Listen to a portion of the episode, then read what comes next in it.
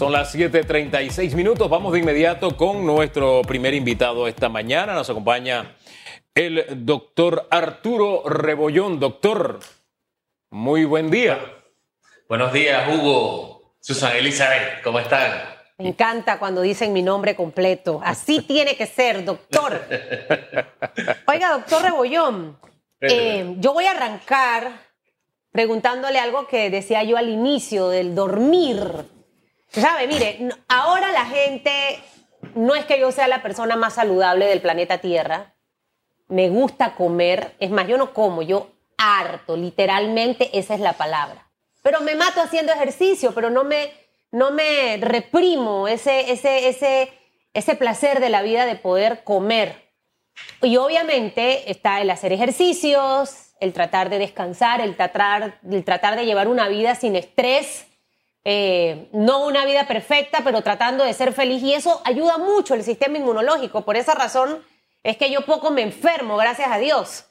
Pero el dormir de más, y más en esta época de pandemia y de COVID, ¿es bueno o es malo cuando usted se pasa de siete horas, por ejemplo, doctor Rebollón? Hola, buenos días. Eh, el sueño es una parte importante de la vida, porque en ese momento tú reparas el cuerpo. Pero hay un tiempo específico que se dice que tienes que dormir, que es entre 7 a 9 horas y un promedio de las famosas 8 horas para dormir. A veces es complicado y tú puedes acortar y te tiras uno que otro día y duermes un poquito más el domingo. Pero, ¿qué pasa cuando duermes más? Te sientes como, como aletargado, como con pereza y es porque tu cuerpo descansó demasiado, ha estado demasiado estático los músculos han estado sin moverse y eso te limita el movimiento y ese día eres menos productivo. Entonces, en vez de dormir más y descansarte más, es al revés. Dormiste más y tu cuerpo necesita más tiempo para activarse. Y, eso, tú sabes, que pasa en los hospitales. Mucha gente que pasa mucho tiempo encamada, que no se puede mover, entonces después tienen que hacer terapia para moverse. Bueno, escuchen, muy bien, eh, señor Bori y doctor Hugo Enrique Famanía, es importante. Y en época de COVID, nuestra salud, ahora es que la gente va a empezar a hacer ejercicio, a comer bien. Y no solamente debe ser por el COVID, doctor, eh, debe ser por el resto de las enfermedades que nos rodean eh, y que hay que cuidarse en medio de todo esto.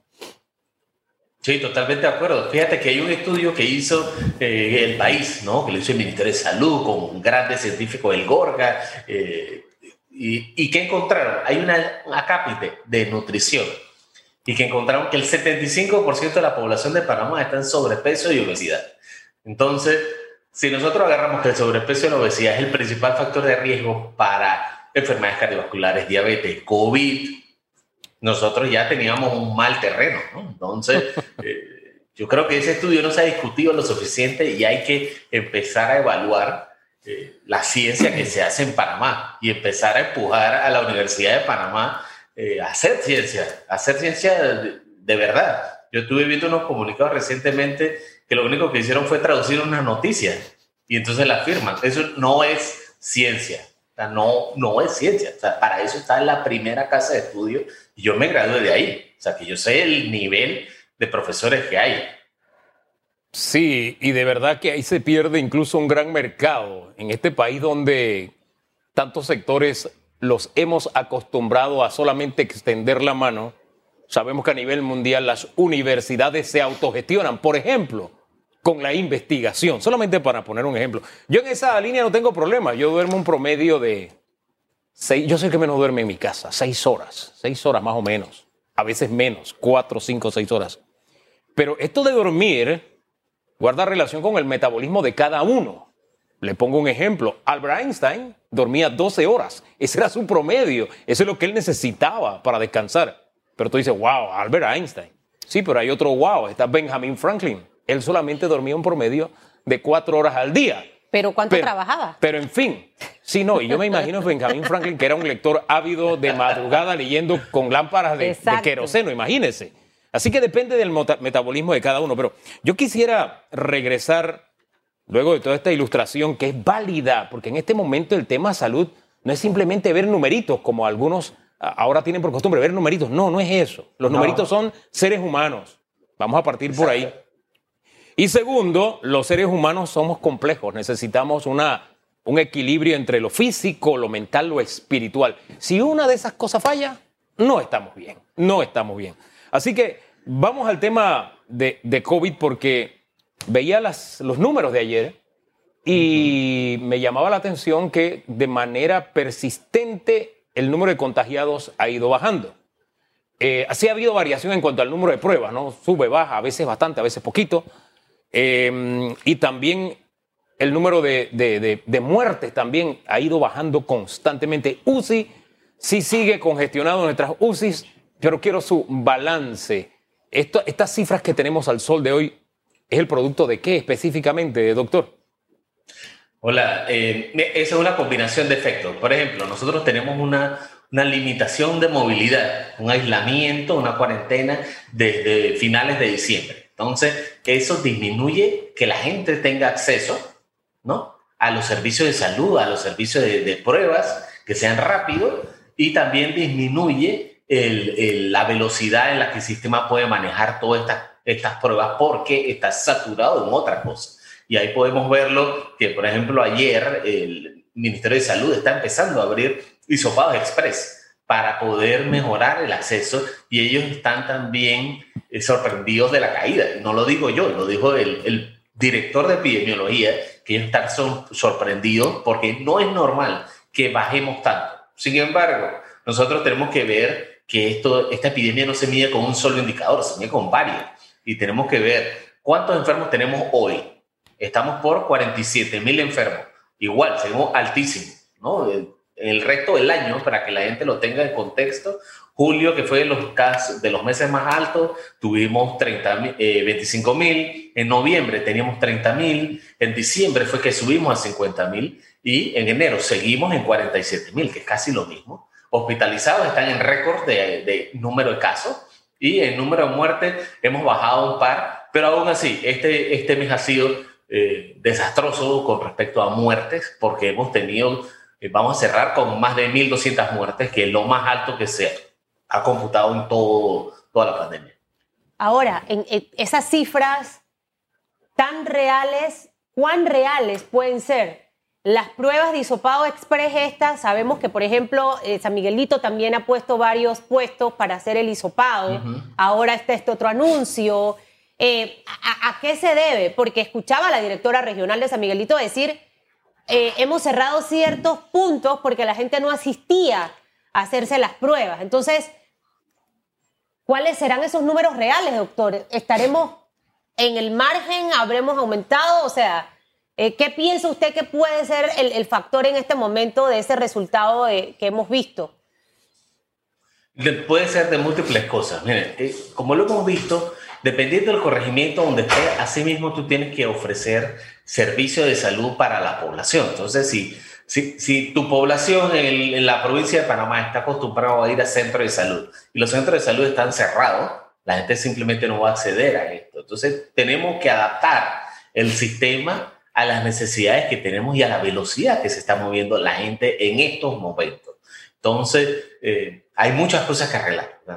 Ya nosotros vimos ayer el estudio de, la Universidad de Australia en la que mostró que Panamá está en el top 10, pero de abajo para arriba en la respuesta del coronavirus. Entonces nosotros tenemos que ver de lejos qué es lo que está pasando y corregir lo que hay que hacer. Eh, y una cosa que hay que decir también con respecto al número de pruebas. Panamá es de los países que hacen más pruebas.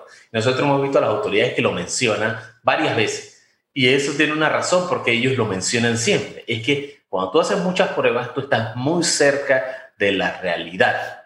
Entonces, si tú haces, sabemos que Panamá necesita hacer 15.000 pruebas para poder encontrar la realidad. Si, si tú haces 15.000 pruebas, tú estás bien cerquita de cuántos enfermos hay afuera. Y eso nos pasó la primera semana de enero, que llevamos siempre a 15.000, 16.000 pruebas y estábamos en 25.000 enfermos. O sea, si nosotros llegamos a extender las 25 mil pruebas, muy probablemente haya gente afuera. Y eso también tiene que ver con equidad. Si tú no ofreces el servicio de salud, que es la, el diagnóstico, no vas a encontrar a la gente ahorita mismo. Eh, doctor, yo, yo quisiera que me ayudara a entender esto porque de alguna forma nosotros hemos repetido ese argumento basado en lo que nos dicen especialistas como usted. A mayor número de pruebas, un reflejo más fiel de la realidad, más cercano de nuestra realidad. Eh, el resultado este de esta compañía australiana, de este grupo australiano, de verdad que, que mueve a que tenemos que prestarle atención, porque estar entre los países que peor han gestionado la pandemia es motivo de preocupación y algo hay que corregir. Sin embargo, me llama la atención que en ese listado hay países que evidentemente sus cifras no reflejan la realidad por, por la cantidad de pruebas que hacen. Entonces, ¿cómo es que un país que realiza pocas pruebas, que no refleja su realidad, puede resultar mejor calificado que un país como el nuestro, que sí, tiene cifras duras, pero es un reflejo de una realidad, cifras reales o lo más reales posibles. Entonces, de pronto uno dice, bueno, si escondo debajo de la alfombra la realidad, como que me califican mejor. Uno puede llegar a esa conclusión. Yo no sé cómo lo ve usted. ¿Qué dice usted? Mira, esa es buena pregunta. Y la verdad nosotros siempre tenemos que abogar por la transparencia, donde tenemos que tener trazabilidad de los datos, todo tiene que estar digitalizado para poder responder rápidamente y así mismo hacer gestión. Entonces, si nosotros vemos ese indicador, ese estudio, solamente tiene 100 universidades, ¿ok? 100 países, pero está afectando el COVID a 200. ¿okay? Y abajo tiene un pie de letra que dice que como no hay transparencia de pruebas en varios países, no los, no los puede incluir en la lista.